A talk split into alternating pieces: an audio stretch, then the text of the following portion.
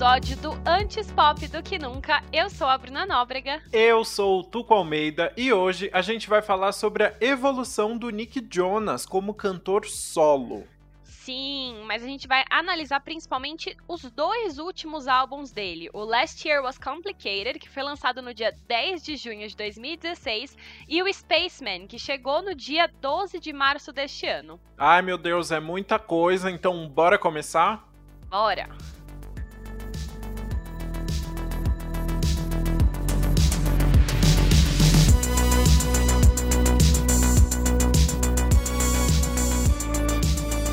O Nick Jonas, como já sabemos, faz parte dos Jonas Brothers, junto com os irmãos dele, o Joe e o Kevin. Mas ele também segue uma carreira solo bem constante. Ele, inclusive, foi o primeiro dos irmãos a seguir carreira artística e começou na Broadway aos 6 anos de idade e chegou a lançar um disco solo, o Nicholas Jonas, em 2005, quando tinha 13 anos.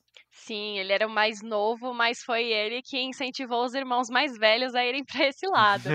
e aí, em paralelo aos Jonas Brothers, em 2010, o Nick também trabalhou em outras músicas e ele chegou a lançar o álbum Who I Am como parte de outra banda que era chamada Nick Jonas and the Administration. E era um álbum assim bem bom até, eu gostava bastante dele. Eu Gosto, não né? sabia disso. É, eu achei maravilhoso.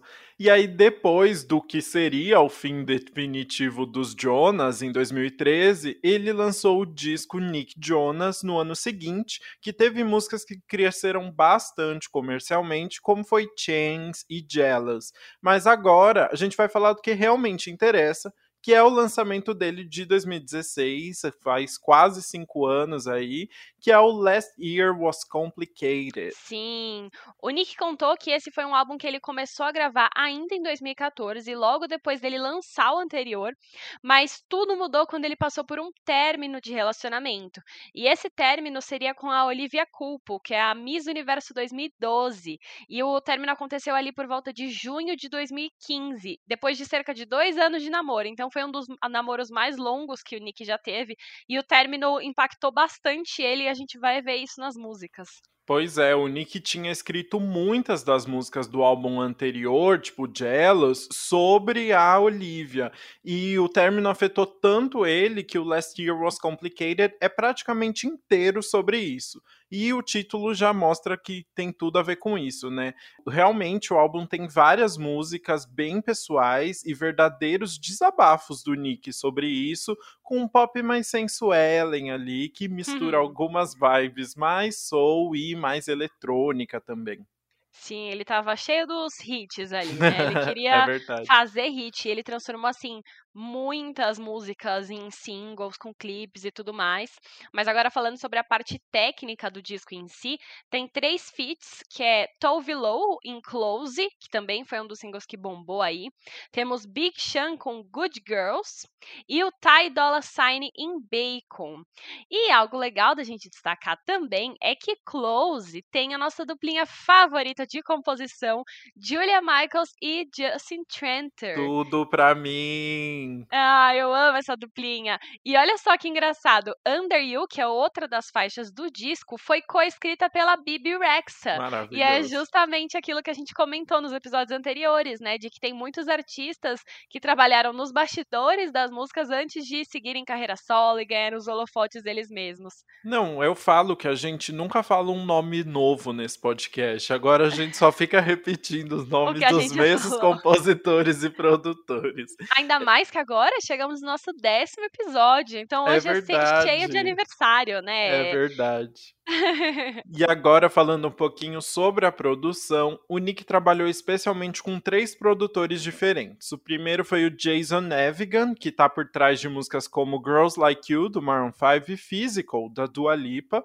É, aquela dupla que a gente já falou por aqui, que é o Mattman e Robin, que trabalhou com a Selena Gomez e com Imagine Dragons, e o Sir Nolan, que já tinha trabalhado com o próprio Nick Jonas no álbum anterior dele. Sim. Bom, dessa vez a gente não vai fazer um super faixa a faixa aqui do Last Year Was Complicated, porque, né, dois álbuns inteiros não dá tempo pra gente, e aí a gente foca mais no Spaceman, que é o álbum mais recente do Nick, pra justamente observar essa evolução. Mas mesmo assim é legal observar que a temática do término realmente tá bem presente no álbum. Então a gente vai fazer aqui um resuminho dessas faixas. Boa, então bora começar falando de Voodoo. é muito bom. Voodoo começa falando sobre o relacionamento, que ele é tão dependente da, da pessoa com quem ele tá, que faz até mal. Ele chega a falar, né? Eu sinto as suas garras se afundando na minha pele como voodoo. Pesado pesado. É, ele é bem intenso nessa música, né?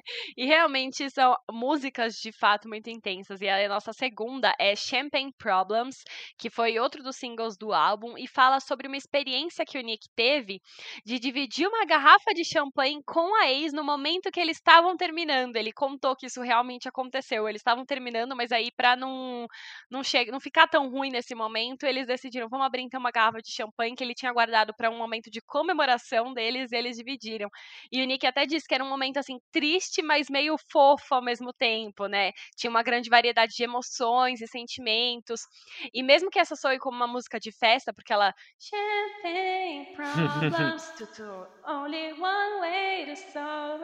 Enfim, ela dá uma animadinha, mas tem uma das letras mais profundas do álbum. Ele fala, por exemplo, você ainda tá aqui comigo, mas você já se foi há muito tempo. Gente, eu adoro eu essas músicas que é para você ficar dançando e chorando ao mesmo tempo, sabe? Ai, perfeito, né? Pelo menos você curte a fossa de um jeito bom. Muito bom. E a música seguinte é Close, que foi o primeiro single do álbum, foi lançado em março de 2016, e o Nick falou na época que é uma música sobre ele literalmente não conseguir se abrir e ser vulnerável com outra pessoa dentro de um relacionamento. E aí a música é um feat com a Tove Lo, e a escolha da Tove Lo pro feat fez muito sentido porque ela é muito conhecida por se expressar honestamente nas músicas. Ela tem uma vibe mais do dark pop ali, né? E até por isso ela já ganhou o título de garota mais triste da Suécia, que é o país de origem dela. Muito bom, né? É muito bom. E a voz dos dois juntos combinou muito nessa música. Os dois são bem sensuais no clipe, tudo né? Ficou bem legal essa junção. Ficou, né? E ela realmente, assim, se a gente viu a, a Zara Larson é da Suécia também, né? É, também. É, então, a Zara Larson é a pessoa animada, fofa, que faz uns pop dançantes. a, Tove Lo vem como a garota mais triste. Elas são as garotinhas do pop. Sempre com um delineado borrado, né? É... pra trazer outro lado. Mas é bem legal também. Enfim, a nossa próxima música é engraçado porque o Nick falou que não sabe ser vulnerável, né? Mas em compensação, ele diz que a faixa seguinte, que é a Chainsaw, é a mais vulnerável e pessoal do álbum. Porque fala sobre ele voltar para casa, em que ele dividiu muitas memórias com uma pessoa e os sentimentos que surgem nesse momento. E aí a serra elétrica, né, o chainsaw, nesse caso é uma metáfora para ele esquecer tudo e seguir em frente, né? Então ele fala, eu poderia colocar uma placa de à venda, mas isso significaria que eu teria que te deixar para trás e eu não quero te deixar para trás. E ele fala também que vai levar a serra elétrica para o sofá para destruir, né, as memórias que eles tiveram juntos e tudo mais. Então assim, realmente ele faz umas metáforas boas para esse término.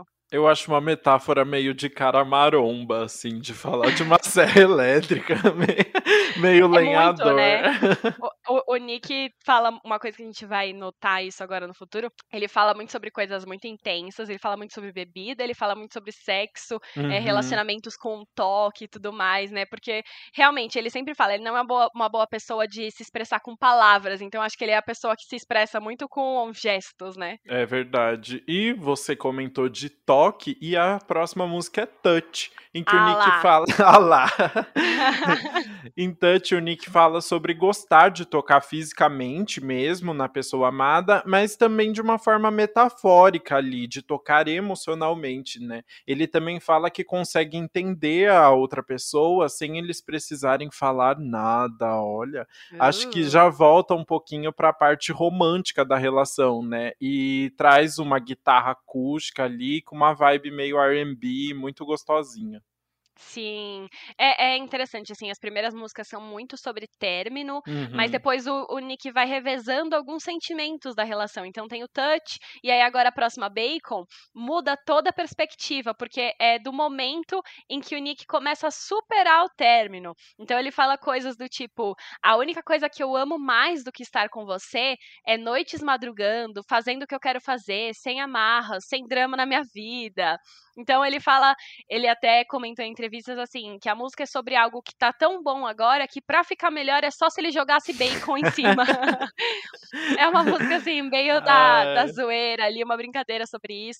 Talvez até é, ele tentando fingir que tá superando, né? Porque tem muito isso, quando você quer fingir que você superou a pessoa, você fica tentando forçar, né? E ele fazer uma música falando, nossa, tudo tá melhor com- sem você agora, é muito, ó, como eu tô depois de você, viu? Você me deixou, é, eu já te superei. Parece muito essa música, sabe? Que você quer mostrar, não que você realmente superou. Aham, é, isso é verdade, né? Ai, mas o título Bacon, nossa, não dá pra mim. Eu lembro quando ele lançou, porque essa música acho que foi single também, né? Ele lançou Foi, alguma foi. coisa. E eu ficava, gente, não, pra que Bacon, sabe? Num título de música. Uma coisa engraçada dessa música é que as pessoas confundiam. Ela sempre, tipo assim, quando você ouve sem prestar tanta atenção na letra, pode parecer que você passou a noite com a mulher da sua vida e tal, e aí você tá acordando com ela e tomando café da manhã junto, sabe? Hum, ovos e bacon. Faz e as pessoas. sentido. Ele, o Nick falou que muitas pessoas achavam que a música era sobre isso. E ele falou que não, não é nada a ver. É sobre o término, é sobre estar com meus amigos. Não tem mulher aqui? Eu não quero. Eu, eu faria a música Pãozinho na Chapa também. Ai, amo! Café, é, o pingado. É o pingado. Bom, e Bacon tem a participação do Ty Dolla Sign, que dá mais uma animadinha, e a nossa música seguinte é o feat com o Big Sean, que é Good Girls.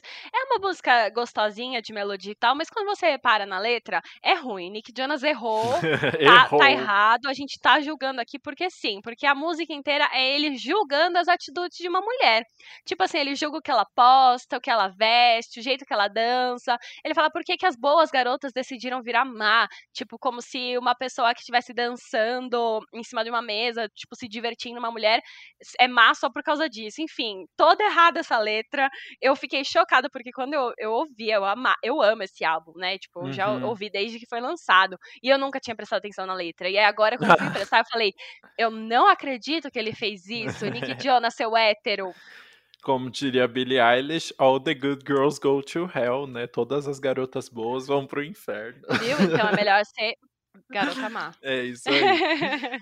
E aí, logo em seguida, vem The Difference, em que parece que ele já tá partindo pra outra. Ele tá falando pra uma garota por que, que ela deveria, deveria ficar com ele e como ele poderia ser perfeito pra vida dela, que ele vai amá-la como um homem adulto. Olha, o Nick Jonas É. cresceu. é muito isso, assim, ó. Você já ficou com vários caras, mas eu sou o diferente, eu sou o único. Ai, o homem. Mas esse- é porque esse é um álbum também dele meio que querendo muito se mostrar como um ícone sexual e que cresceu e tal. Foi meio que na mesma época da campanha da Calvin Klein ou não? Hum, não sei se da Calvin Klein foi um pouquinho antes pro, pro álbum anterior dele, o Nick Jonas, sabe? Ah, entendi. Ah, é verdade. Mas realmente É, ele então- tava nesse sentido, né? Ele fez muitos. é, nessa época dele pós-Jonas Brothers, ele fez campanha pra Calvin Klein só de cueca. Ele fez aquela série que ele era um cara gay. Uhum. é, então ele tava tentando se desvencilhar da imagem de garoto da, Da Disney, tipo, a todo custo, sim. É, é. Então esse álbum também faz parte disso, com certeza. E essa letra é, é isso claramente, né? Ele querendo mostrar essa diferença aí, né? Que ele cresceu. Uhum, total. E aí, em seguida, a gente tem o Don't Make Me Choose, que é ele falando pra garota que, assim, ele tá completamente comprometido com ela, que ele quer ela de todo jeito, mas ela não pode fazer ele escolher entre o amor e a vida dele. Provavelmente falando, assim, da carreira, né? Não, não me faça escolher entre o amor e a minha vida. Porque não dá, eu não consigo escolher. Ele até faz uma metáfora que seria escol entre escolher, escolher entre a mão direita e a mão esquerda. Tipo, não dá. Ah lá, Bi. É, você é canhoto? Pior que é bizarro, assim, né? Se você for pensar, eu prefiro minha mão direita, porque a mão do escrevo, então dá pra escolher muito fácil. É, mas ele fica falando, né? Não faça eu escolher entre o trabalho, não sei o que lá, entre não sei o que lá, não sei o que lá. Ele fica ali muito insistindo, por favor, deixa eu ficar aqui em cima do muro, né? É, mas pode até ser também um indício do, do término do relacionamento dele com a Olivia Culpo uhum. mesmo, né? Uhum. Ele é um cantor que viaja muito a trabalho para fazer show e, e tá o tempo todo viajando. Ela também viaja muito, porque Miss Universo tem que estar cada hora num canto, né? Tem vários eventos para ir e tudo mais. Então eu imagino que chegou num ponto que eles não, da, não deviam estar mais passando muito tempo juntos. E às vezes ela estava disposta a mudar, mas ele não queria perder o que ele já tinha. Então é uma das músicas que pode dar um indício aí do que rolou. É. E aí, logo em seguida, vem Under You, em que ele fala de um relacionamento rápido que ele teve e em que ele nunca tinha a chance de ficar embaixo da mulher. KKK. Metáforas. Ah, Nick, seu safadinho. Exato. E aí, essa música é, um, é uma grande saudades do que a gente não viveu, porque ele fica fazendo várias metáforas do tipo, falando do cigarro que eu nunca tive a chance de acender, ou uma taça que enchi, mas não dei nenhum gole, todo sensualzinho, todo no duplo sentido ali, né? e essa música é engraçada porque ela foi escrita pela Bibi Rexa, ou seja, sobre um ponto de vista feminino, né? E não foi diretamente pensada pro Nick Jonas. A Bibi mandou primeiro pra Rihanna essa música, mas a música tinha um tom muito baixo pra Rihanna. Aí depois essa música foi enviada pro Usher, que decidiu não lançar, e aí só depois disso foi chegar no, no Nick Jonas e foi perfeito porque a gente ainda vai ver que ele ama umas letras sensuais, né? Já, né? Mas vai é, ver já mais. Ficou claro. É, ele a carreira toda aí, então combinou bem. Sim, assim, é legal que eh, eu não sei agora dizer, o Nick foi acrescentado à composição depois, então eu imagino que talvez ele tenha mudado um pouco da letra para ficar num ponto de vista mais masculino, mas ao mesmo tempo eu acho que daria super para ser um ponto de vista feminino também. A Bibi Rex é cheia dessas, né? Ela adora fazer comentários, tipo, Under You é muito um comentário que ela faria, porque ela adora também fazer essas brincadeirinhas sexuais, mas que também fala meio que, tipo, do ponto de vista feminino. Até tá, tipo, embaixo do homem numa questão social, né? Ela adora fazer esse tipo de comentário, né? Hum, então eu acho uma música muito com a cara da Bibi também. Sim, nossa, arrasou. A gente se complementa tanto. Oh. É que eu entendi seu raciocínio na hora que você ia falar e falei, nossa, é verdade. Na verdade, eu quase roubei a sua ideia. Ai, foi perfeito, amei. E agora a gente vai para nossa próxima música, que é Unhinged. Que esse, essa música assim, é, é, um nome muito estranho, né? Tive que dar um Google do que nossa, era. É tipo, sim. desequilibrado, uma pessoa hum. meio sim ou não, assim, bem confusa, vai. E aí, nessa música, o Nick volta a falar sobre o medo dele de se comprometer e a dificuldade de se abrir. E é engraçado porque ele fala que a garota fala na frente dele que tá conversando com outro cara para ver se ele vai ficar bravo e lutar por ela. E ele fala que isso não é do feitio dele. Mas Evoluído. foi ele que escreveu Jealous, né? Que é odiar ver ela contra o cara. Então, mostra realmente assim, evoluiu. De Jealous, ele morria de ciúmes, mas agora ele tá vendo a garota ali falar de outra e não tá nem aí. Mas eu não sei se realmente assim a maturidade já veio aí, ou se nesse momento era só para mostrar que ele realmente já tinha perdido o interesse, né? É, então, fiquei na dúvida também. Bom, nenhum extremo nem outro, né? Não vamos ser jealous o tempo todo, mas também não vamos, tipo, não ligar para as pessoas, né? É isso. E aí o álbum termina com Comfortable, em que ele fala que confia muito na pessoa com quem ele está se relacionando, mas essa pessoa tem que confiar nele também. E algo muito legal dessa música é que ele fala sobre uma garota que não liga se ele é o J do Brooklyn, do, o J do Brooklyn. É, ou tipo o Jonas. O né? Jonas do Brooklyn, ou se ele tá numa banda. E a ponte dessa música é, na verdade, um discurso do ex-jogador de basquete Allen Iverson, a Ellen Iverson? Acho que é assim, né? É, a gente falhou nessa pronúncia, mas ficamos devendo. eu não sei. É, e logo no primeiro verso da música, o Nick canta, né? Iverson estava certo, é apenas sobre prática, dá uma boa quebra na. Na música mesmo em si, né? É, e até no álbum, assim, né? Porque do nada vem aquele discurso ali, é bem diferente. Né? Sim.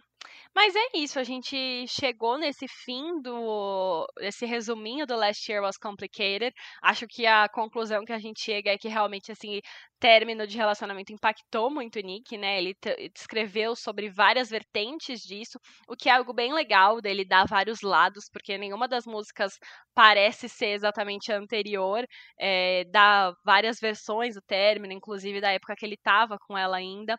Então, vamos analisar agora como foi a evolução dele pro Spaceman, pra gente ver todas as referências e comentar tudo sobre o álbum que ele lançou esse ano. Uhul, vamos!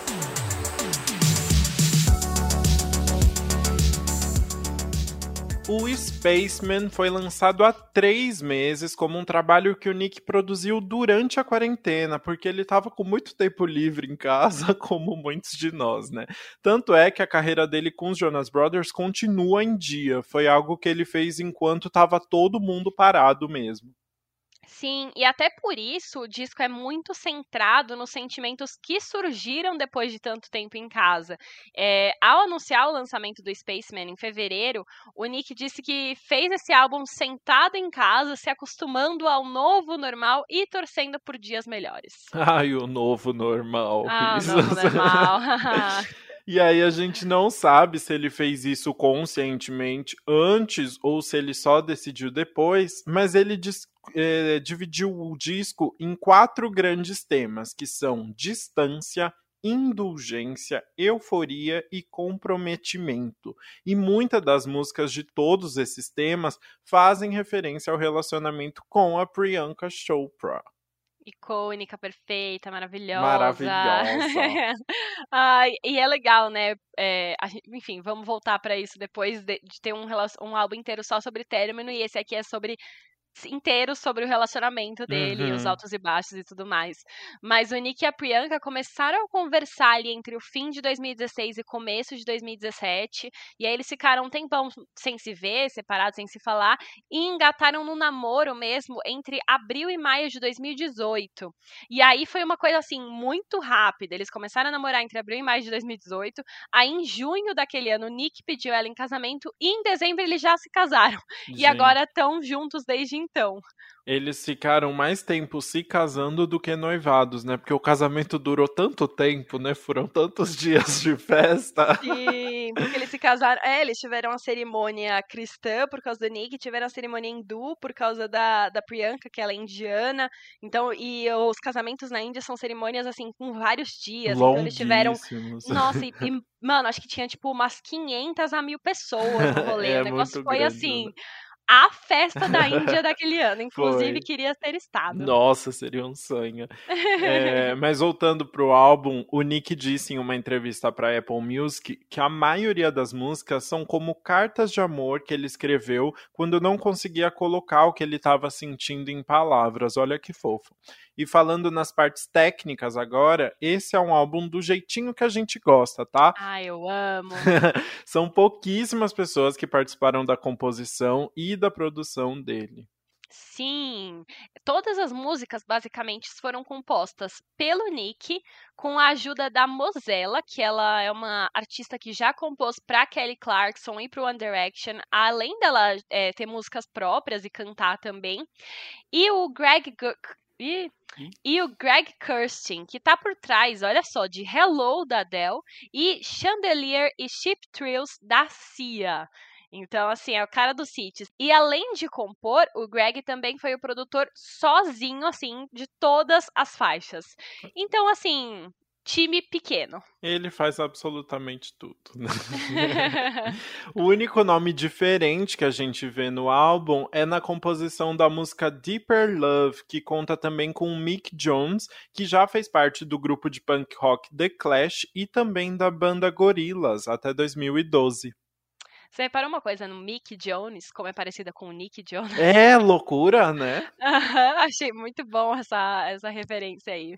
Bom, enfim, agora a gente vai pro faixa a faixa comentando sobre esses grandes blocos de temas que o Nick escolheu para dividir. Bora!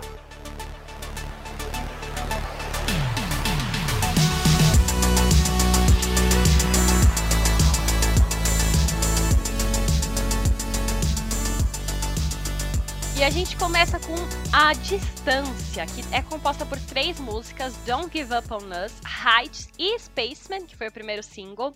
E assim, Don't Give Up on Us foi a primeira música escrita para o álbum, além de ser a primeira música é, do álbum em si, ela foi a primeira música composta. Esse tema é o que inspirou basicamente essas três primeiras músicas, porque a Priyanka estava gravando um filme na Índia, acho, e aí ela não estava é, quarentenando com ele em casa, então foi um momento que ele ficou muito sozinho.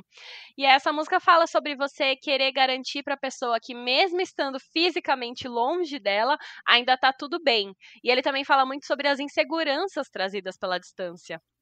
Exato, ele até fala, né, numa, num versinho, ele fala: Eu não posso deixar de ficar pensando se você está amando outra pessoa, né? Fica aquela pontinha de dúvida ali na é cabeça é como, do Nick e Jonas. Como né? a distância faz a gente pensar em coisas, tipo, muito além da realidade. Óbvio que tá tudo bem entre eles, mas nossa, mas você tá longe, será que você tá com outra pessoa agora? O que você tá fazendo agora? E aí sua mente vai tão longe que você já tá pensando, nossa, você deve estar tá amando outra pessoa.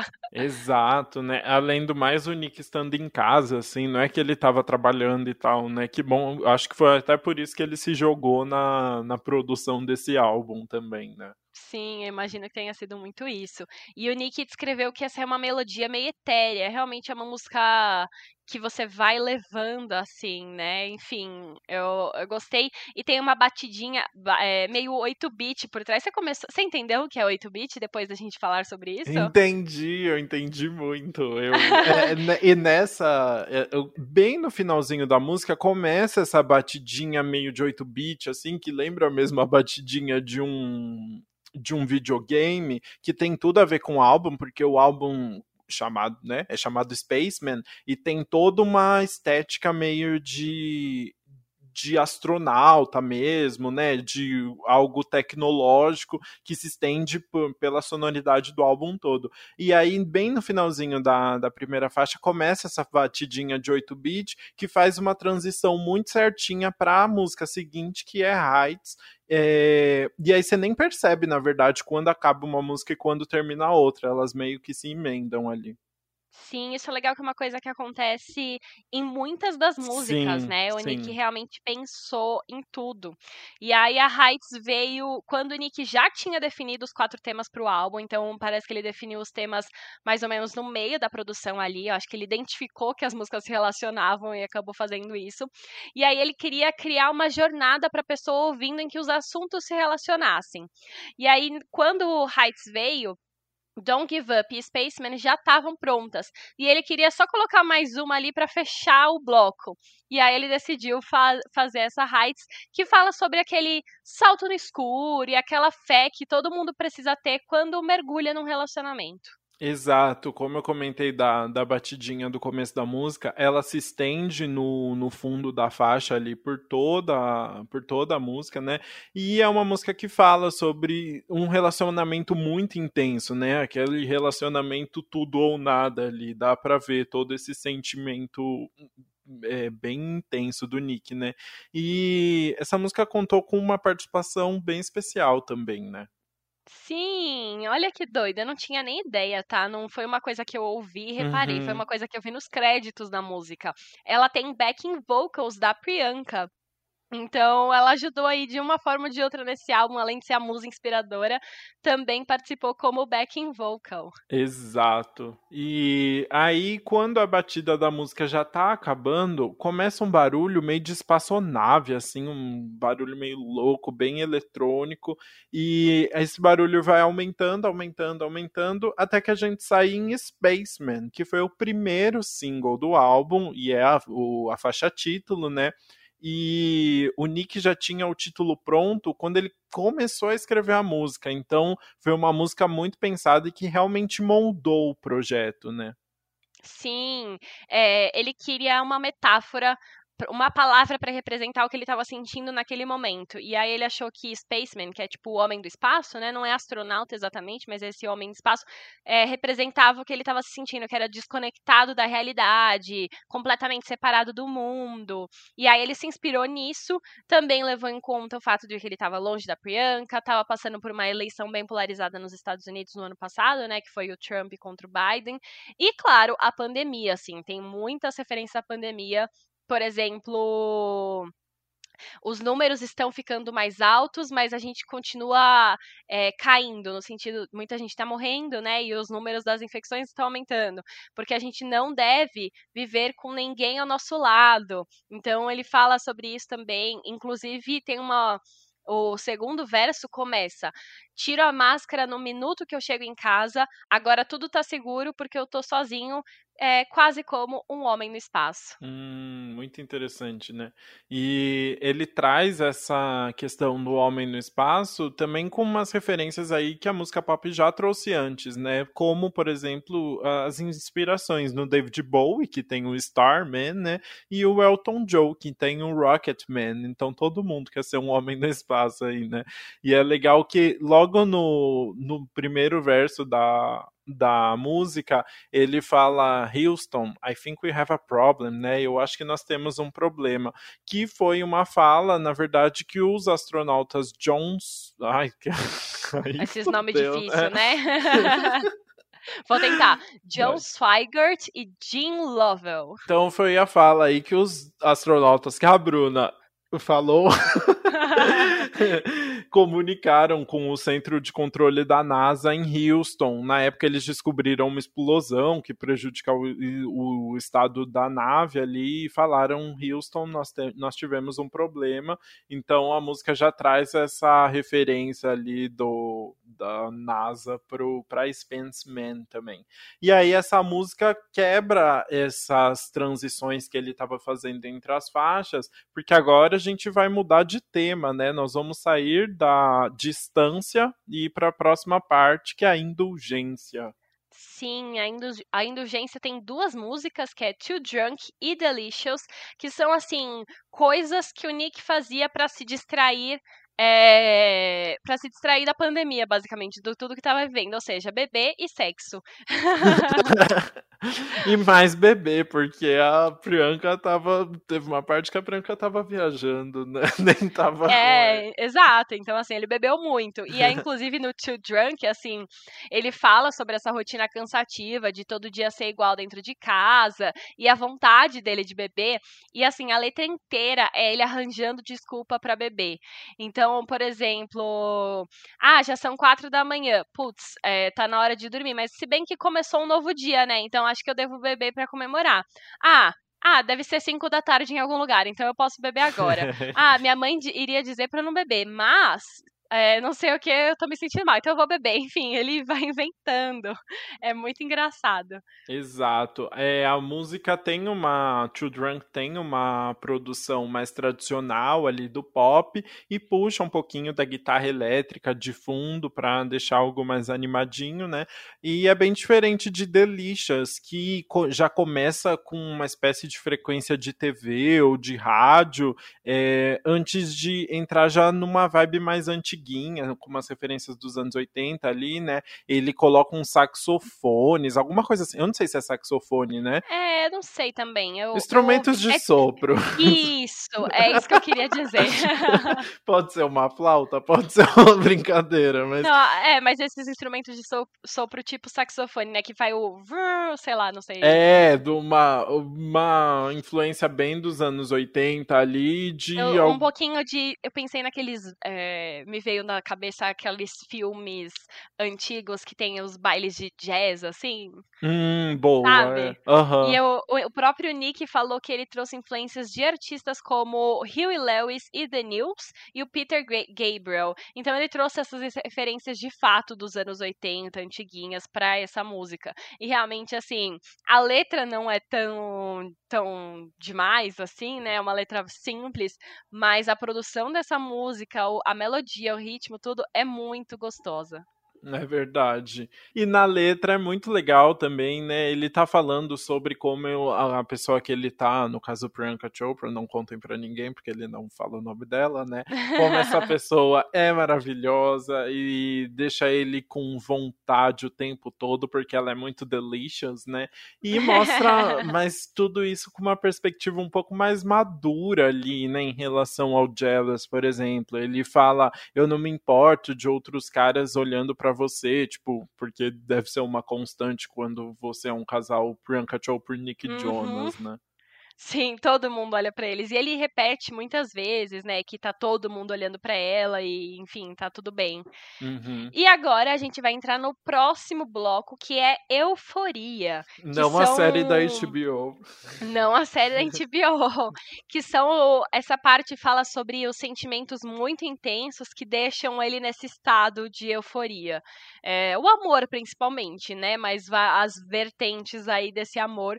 E aí a gente vai ter This is Heaven Heaven, Sexual e Deeper Love. Estão começando por This is Heaven, This is Heaven, pra deixar mais É muito boa essa música. É muito gostosa. Foi o segundo single do álbum e é uma das músicas favoritas do Nick, muito fofo. A música fala sobre a experiência pessoal dele também com a fé e a religião, além de ser uma grande declaração ali, uma realmente uma carta aberta para Priyanka Chopra, né?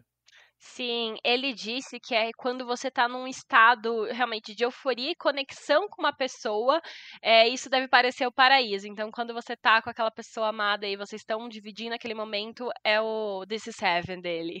E aí ele falou uma coisa muito engraçada, ele falou, então, claramente o paraíso teria solos de saxofone. E aqui ele coloca o saxofone, porque aqui ele falou especificamente saxofone. Então, realmente tem.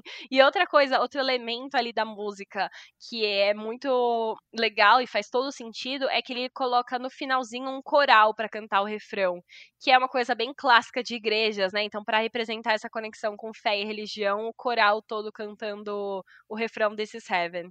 Legal. E eu adoro que aí ele tá ali na igreja em This is Heaven e ele faz uma transição perfeitinha para a música seguinte, que é Sexual. Parece novamente que é a mesma música, assim, tá tudo bem unida, mas dessa vez é uma música com uma vibe um pouco diferente, uma música bem sexual, né? Inclusive o Nick chega a citar o Marvin Gaye, que é foi um cantor de R&B muito grande, né, que tem a música Sexual Healing, né? Ele ele fala Marvin Gaye on the track, né? Marvin Gaye na faixa.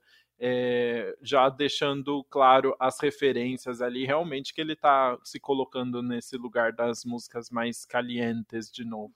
Sim, ele faz assim toda uma ambientação, né? Então o Marvin Gaye tá tocando e aí ele já fala assim: Olha, olha as frases. Batom nos lençóis. Vamos continuar até as 5 da manhã. A gente fez a cama e agora ela tá encharcada.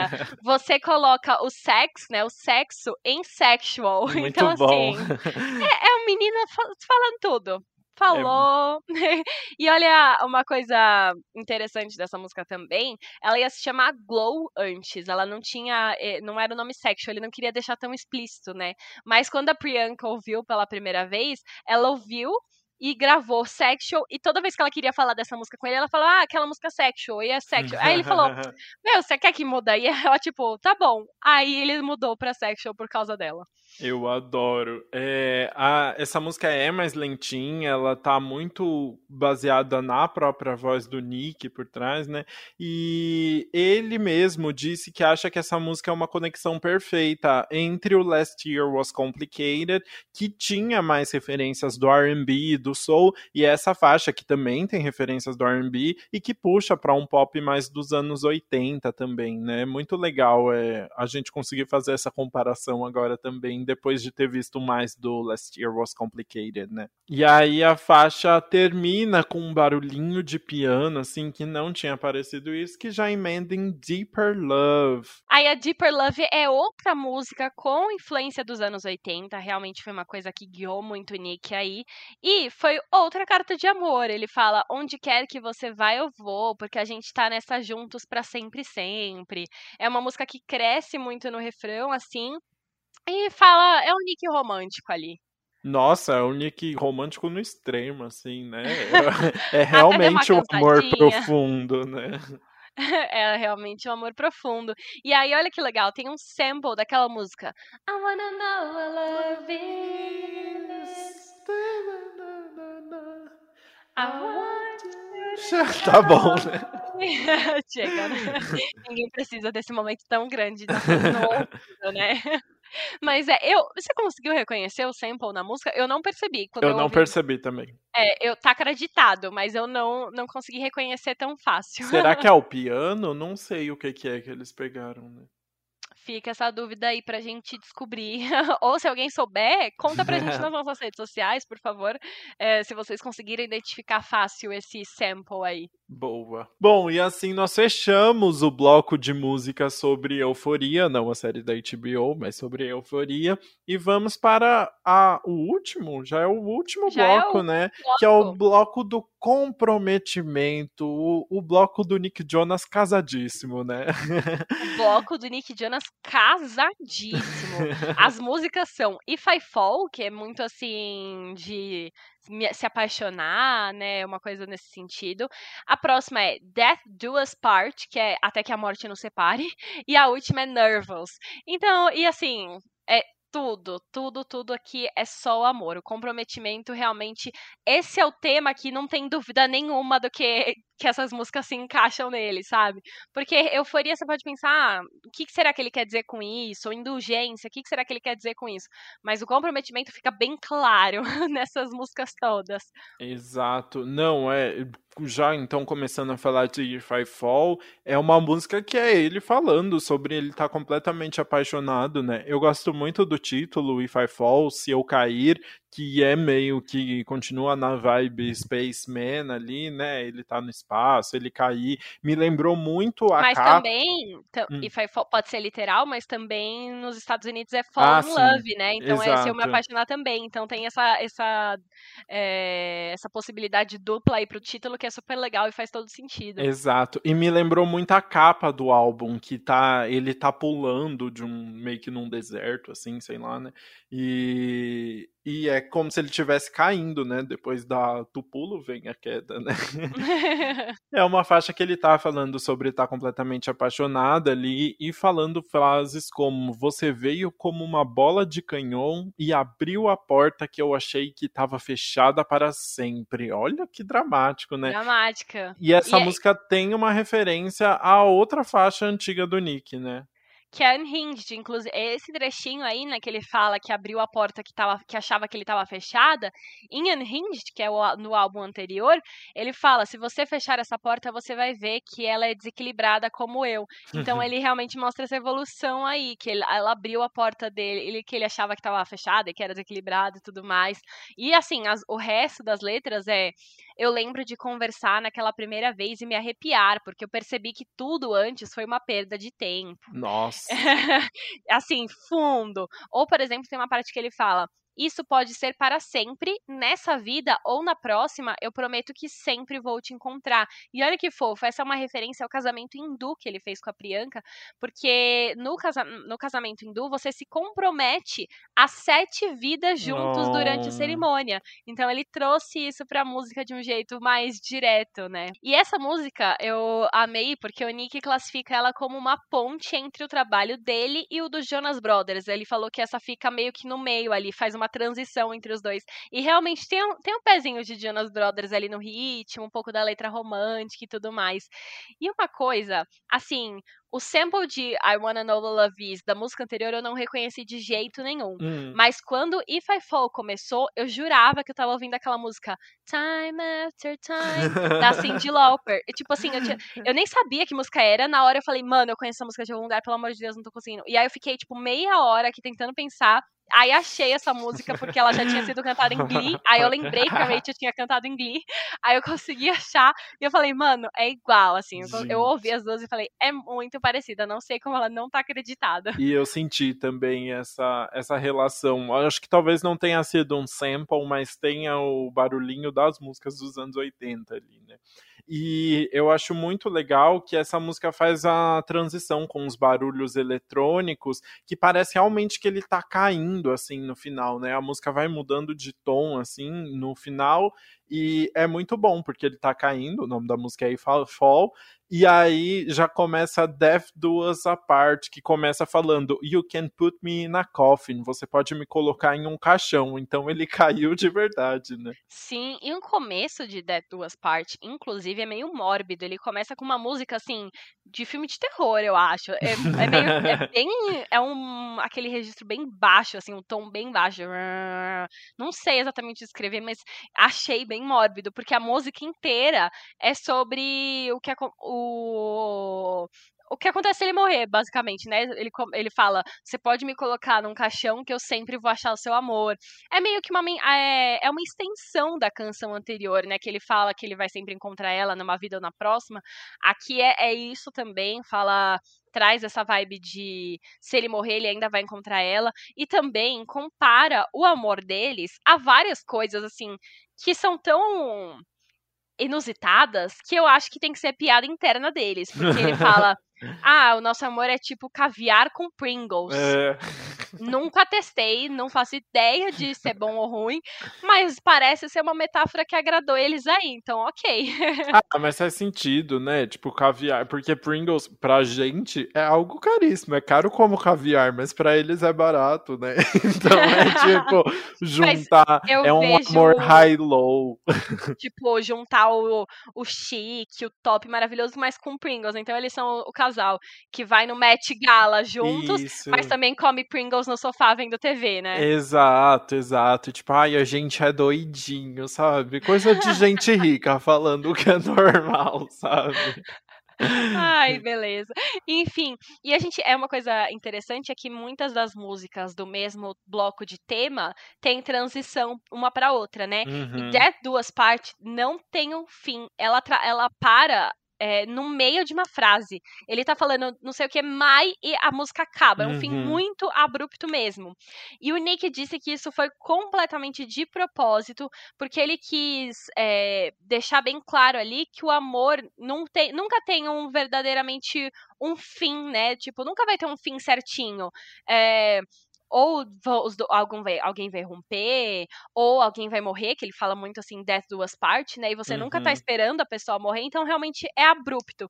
E ele quis deixar isso bem claro na, na, na composição mesmo e no trabalho da faixa. Achei muito legal isso e uma boa acabou sendo uma boa transição para a última faixa do álbum que é Nervous, que começa meio que com uma estática ali de TV ou de rádio antigo de novo, tem essa esse comecinho diferente, você tem um, um final bem cortado, né, que te dá um de Death Do Us Apart, porque a gente tá acostumado com essas transições tão suaves nas outras faixas, e aí já começa com essa estática ali no É como se estivesse recomeçando, né? Exato. Desligou e ele tá ligando de novo. Tá tentando encontrar ali para onde ele vai, né?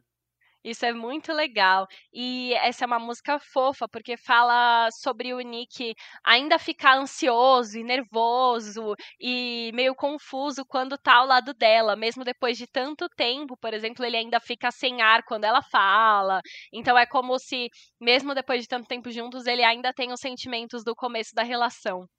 É muito fofo, né? O Nick falou que para essa última música do álbum, ele queria uma canção de amor pura, né?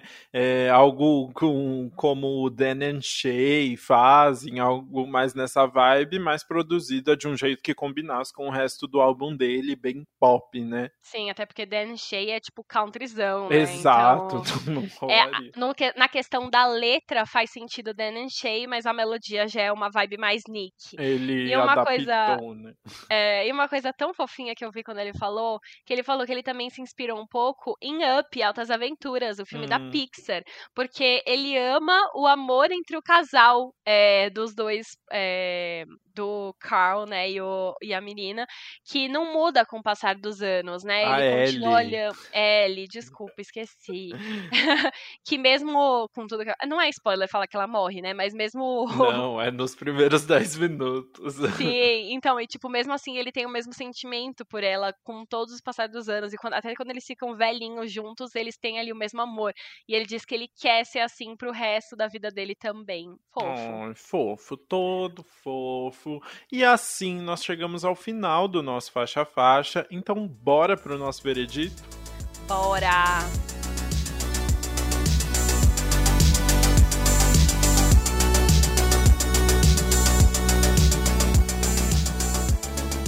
Bruna, a pergunta de hoje é meio diferente, já que a gente comentou de dois álbuns do Nick Jonas. Eu quero saber qual foi o seu álbum favorito e se você acha que é possível ver uma evolução do Nick comparando Last Year Was Complicated com Spaceman.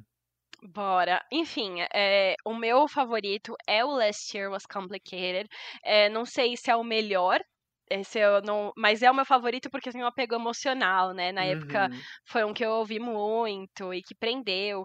E tem músicas que eu amo, assim, todos os singles eu lembro de ouvir Tem muito Close, single bom, né? É, Champagne Problems, Bacon, um, tinha Chainsaw, uhum. Under You. Under You foi um, é um clipe que a Shay Mitchell, de Pretty Little Liars, participa. Uhum. Então, é, foi um álbum, assim, que criou muita hype em mim.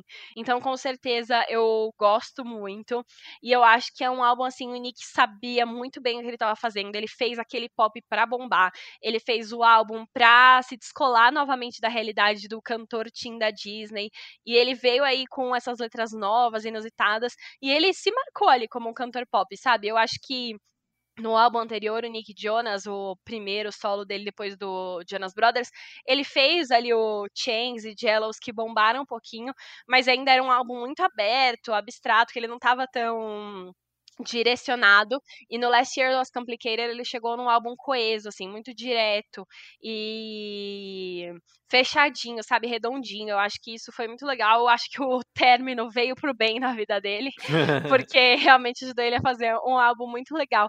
E eu gosto disso que eu tinha falado já anteriormente que mesmo sendo um álbum só de só falando basicamente do término ele dá várias visões sobre o mesmo lado né? Ele fala sobre como ele tá sofrendo sobre o término término, mas ele também fala que agora ele tá muito melhor em Bacon. Ele fala como era a relação dos dois juntos, que era super boa, e ele sente falta, mas ele também fala sobre ela ter pedido para ele escolher entre o amor e a carreira. Então ele dá todos os altos e baixos de um relacionamento que é assim mesmo, né? Então é por isso que eu gosto. Nossa, e aí eu acho que uhum, da evolução, acho que você vai trazer um pouquinho mais sobre isso na sua resposta, mas eu acho que é claro ver a evolução no sentido mais óbvio, né, dele ter passado de um sofrido pra caramba por causa de um término para um cara que tá num relacionamento super apaixonado e se declarando o tempo todo, mas também nessa sonoridade dele ter feito um álbum agora com pouquíssimas pessoas envolvidas e, e também assim ter pensado em tudo desse álbum. Ele pensou nos blocos de temas e pensou também no fim de uma música se relacionar com o começo da outra. Isso eu acho que é uma evolução clara nele como não só cantor, mas um artista completo. Nossa, arrasou muito na sua nos, Não, você viu? Ah, falei Parabéns. bem, né? Que bom você que isso vai ficar gravado. você pode sempre voltar a usar essa gravação quando você precisar. Ai, muito bom. E aí, fala o seu então. É, o meu álbum favorito foi o Spaceman, só pra contrariar você. Só, é, só pra gente falar um pouquinho bem dos dois álbuns, né? Exato, não deixar ninguém chateado. Não, brincadeira. Realmente eu gosto muito desse trabalho do Nick. É um álbum de pandemia que não fala muito sobre pandemia, a gente falou de uma referência ali, né? Mas não é um álbum focado nisso, mas que ele mostra traços muito claros do que a gente está vivendo. A gente falou no último episódio do álbum da Zara Larson que ficou meio descontextualizado do, do mundo atual, né? Foi lançado num momento que não tem nada a ver com o que a gente está vivendo. E o Spaceman, eu acho que é o contrário por vários motivos. Começando com a produção, que foi pequena, né? Poucas pessoas, já mostra essa questão mais intimista, assim, que eu acho que faz mais sentido agora. Não quero aglomeração nem na no encarte do álbum, sabe? Eu quero poucos nomes ali para mostrar que há uma produção menor, uma produção que não foi tão cara, que você não está buscando fazer só hits, você está buscando de fato fazer um trabalho coeso. E esse é o ponto, meu ponto favorito do álbum. A coesão dele. É um álbum todo muito fechadinho. A temática, as letras, a produção e toda a estética do Spaceman, desse homem sozinho vagando pelo espaço, que vai caindo e vai se apaixonando até falar que ele quer ficar com a pessoa para o resto da vida e morrer com ela, né? É, acho muito legal essa ver essa diferença pro Last Year Was Complicated, porque o Last Year Was Complicated realmente tem muitos singles legais, é um pop muito gostoso, que eu acho que foi muito importante para mostrar o Nick como um cantor de pop, como com muitas inspirações ali em Justin Timberlake ou em Michael Jackson, é, mas agora a gente vê um lado dele falando de letras que mais pessoais, mais intimistas e que entregando um trabalho completinho, sabe?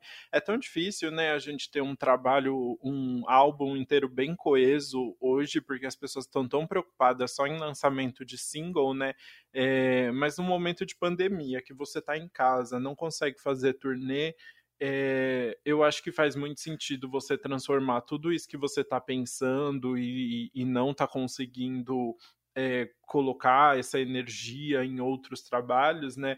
É, transformar tudo isso num álbum bem fechadinho. Então fico muito feliz e aí acho que já mostra a evolução do Nick em conseguir entregar esse trabalho mais completo. Ai, que fofo. A gente tá falando muito bem, nossa. Você viu, menina? Mas agora então vamos falar do quê? Da música que a gente menos gostou em cada um dos álbuns. Então pode começar, já que você já tá aí nessa vibe. Boa, vou começar falando então do Last Year Was Complicated, que é meio polêmico. Eu não gosto muito de Chainsaw. Eu não gosto. Eu acho a metáfora da. Como é o nome da Chainsaw? Da Serra da Elétrica. Serra Elétrica. meio sem graça. Eu acho um pop. É uma música pop bem gostosa, assim. Mas eu não sei. Eu não, eu não gosto da letra mesmo nesse caso. Eu acho meio básica. E é uma música que realmente não me chama atenção. Eu gosto muito da, dos singles do Last Year Was Complicated, acho que tem muitas músicas legais. E acho, eu, eu adoro quando o Nick tem essa. ficar brincando com um lado mais bad boy, mais tipo, muito sexual, assim e tal.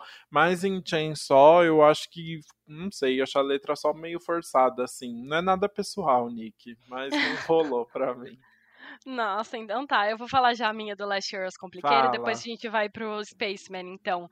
É, não concordo com a sua, tá? Eu gosto Tudo bem. Só. Mas eu, essa vai ser, acho que vai ser um dos primeira, uma das primeiras vezes que a gente não concorda em nenhuma, Muitas né? polêmicas, é verdade.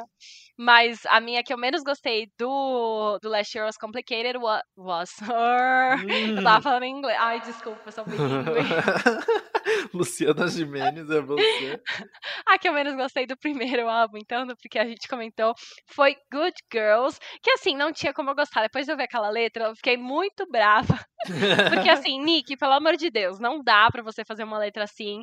É, até em 2016 já tava errado, entendeu? Cinco sim, anos depois talvez tenha melhorado, mas assim, até naquela época não tava rolando mais. É uma letra muito sexista, é, muito na vibe de um cara, de um heterotop ali que ele tá sendo. Não, não rolou pra mim. Eu não quero passar pano pra música, mas eu adoro a os vocais do Big Sean nessa música. Porque você é homem.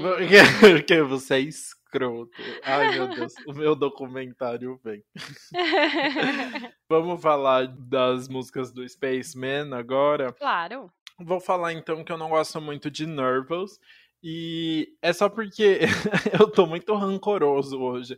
Mas é, é uma música muito. com uma letra muito romântica, né? A faixa anterior, que é Death Do Us Apart, já entrega muito bem esse, esse lado do Nick de declaração, assim, e de falando do momento que ele tá. Talvez eu terminasse com a faixa anterior. Eu acho que Nervous fica meio que sobrando ali. Talvez seja até por conta da localização dele, né? A, o, o álbum termina abrupto e aí volta Nervous. Eu fiquei meio com a impressão de que ele, ele tava mais, tava como um extra, assim. Se fosse, sei lá, num deluxe eu acho que poderia ter feito sentido.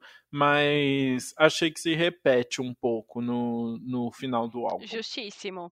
É, a minha vai ser Sexual, que eu menos gostei. Sexual. É, é uma música que eu acho que se diferencia, né? Essa música tem um pouco. Eu não sei se tem um pouco menos de produção, mas é uma produção um pouco que fica mais ao fundo, a voz do Nick tá predominante. Ele canta mas meio sussurrado. Ele, né? ele canta vibe Billie Eilish, né? SMR. ele, é, é uma música que se diferencia do álbum, acho que isso é um dos motivos. E o outro dos motivos é, é a letra, assim, tipo, Nick, a gente já entendeu que você é, ama sexo, Ele é sabe? é transarino, né? Tá é, bom, você precisa ficar descrevendo cada detalhe. Será que você não quer, sei lá, se aprofundar um pouquinho mais? Ele, ele gosta, né? Fazer o quê? Mas eu não, desculpa. Ai, muito bom. É, vamos falar das músicas que a gente mais gostou.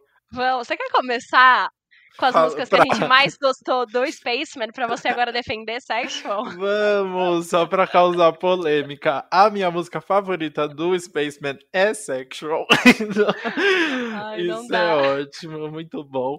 É, eu gosto porque, assim, num, eu acho que realmente não é nenhuma música que, que tá mega consoante com o resto do álbum, assim, eu acho que ela realmente tá um, ela é diferente de todo o resto, é, apesar de ter a mesma vibe meio anos 80 que ele traz em outras faixas, para também fazer um sentido, né, que ela tá completamente deslocada, né, mas eu gosto muito desse, diferente de você, eu gosto muito desse Nick Jonas bad boy querendo muito falar de sexo, assim, eu acho muito engraçado, porque me lembra justamente o que eu falei, me lembra muito, essa música me lembra muito o Justin Timberlake, me lembra muito o Michael Jackson, ele fica até fazendo uns ah, ah. Então, realmente, eu acho uma música muito divertida. Eu gosto de ver o, o Nick mais soltinho, mais brincalhão. Ele é brincalhão assim ah, mesmo, ele é amiga. é brincalhão. Ah, seu passador de pano. Mas Olha, qual que é a dá. sua música favorita? A minha favorita do Spaceman, né? Adivinha qual? É uma das lentinhas Declaração de Amor, óbvio, né? Que é If I Fall. É, inclusive, eu vou trazer isso, mas assim, é uma música que eu gosto muito das referências que ele traz. Eu acho fofo que ele fala, faz o, ali o a reconhecimento ao casamento hindu das várias vidas. E uma coisa que é, eu gostei de ter me lembrado de Time After Time, que é uma música que eu gosto também, então eu já gostei por isso, porque foi uma música que você reconhece e aí você consegue gostar mais fácil. E aquilo que o Nick falou de ser uma ponte entre o trabalho dele e o do Jonas Brothers, para mim é perfeito, porque realmente eu achei que é. E eu amo o Jonas Brothers, né? Eu amo o Jonas Brothers muito antes de eu amar a carreira solo do Nick Jonas. Então, uhum. quando ele uhum. qualquer, sempre que ele traz uma música música que seja um pouquinho mais Jonas, já é uma música que vai me prender. Então essa música não tinha, não tinha como ser outra. E inclusive se você me deixar emendar aqui a minha música favorita do Last Year Was Complicated, Fala. É, é, engraçado porque If I Fall, é, eu achei uma referência nela a Unhinged, né? Que é a, a, The Last Year Was Complicated, que é a minha música favorita do Last Year Was Complicated. Então, é, achei perfeito. E, tipo assim, eu defini If I Fall como minha favorita antes de perceber essa conexão entre as duas músicas. Ai, muito bom. Aí eu falei, mano, não acredito que eu escolhi as duas. E realmente, Unhinged é a música mais lentinha, né? A balada do Last Year Was Complicated. E é uma música que eu acho que o Nick sempre fala, né, que ele tem essa dificuldade de se abrir, ser mais pessoal, mas eu acho que Unhinged é uma música que ele se abre completamente. Ele é super pessoal, ele fala sobre tudo que ele tá sentindo, é, ele faz um desabafo ali que eu acho que você consegue se identificar mais com a música. Então, é, não tinha como ser outra, enfim, sou totalmente previsível, mas tá ótimo. Arrasou, não. Agora você pode fechar aí falando a sua favorita do Last Year Was Complicated. A minha favorita é Close, eu sou bem óbviozinho dessa vez. Nossa, por... de novo escolhendo uma favorita que é single. Parece que não é fã de verdade. Mas Seu é... poser. poser. É porque eu gosto muito da Tove Lo, acho que realmente a junção dos dois ficou muito boa. É, a e além dos vocais ficarem muito legais juntos, eu acho a produção muito gostosa, aquele tan, tan, daram, Tá. Uhum, eu gosto também. É, pega muito, assim, foi uma música que tocou muito, né? E realmente acho que faz sentido. É uma música que cresce, eles começam a dar umas gritadas, assim, no meio, né? E a gente embarca no, no drama todo desse casal ali, né? E realmente fica parecendo muito que é um casal conversando, né? É, uhum. Você normalmente gosta muito disso, e dessa vez eu adorei também. É, eu eu não falei Close justamente por ser o single, mas também é uma das músicas que eu amo. E eu amava que ele cantava essa música na turnê da Demi, com a Demi Lovato, com a Demi. com ela. Então, nossa, pra mim era perfeito. Muito bom. E antes da gente finalizar aqui os comentários sobre Nick Jonas, eu preciso saber, qual que é seu Jonas favorito? Era o Nick? Não, é o Joe. Ai, meu também. É meu também.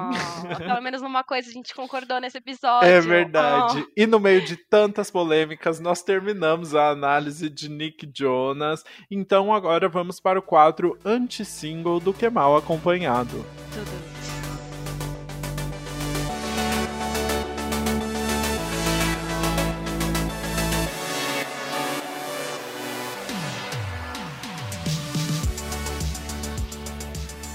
E a gente vai começar o nosso quadro com quem? Com Billie Eilish, que Tudo. lançou Lost Cause na quarta-feira. Ela foi diferentona, não quis lançar na sexta, lançou o single na quarta. Esse é o terceiro single do novo álbum dela, Happier Than Ever, depois das já lançadas Therefore I Am e Your Power. E assim, tem aquele jeitinho de Billie, né, que a gente sempre fala de ser um pouquinho mais ASMR, mais sussurrado. Uhum. Só que ela é mais animadinha, eu acho. Ela é uma. É ela é meio irônica também, que eu acho muito legal. É, fala sobre um cara que ela amava e que se achava o fodão, mas na verdade para ela é uma causa perdida. Ela até fala assim: e você nem tem um emprego, sabe? Tipo, ah, que bizarro, que péssimo, não sei o quê. E assim, mas a, o melhor dessa música é o clipe que ela ganhou.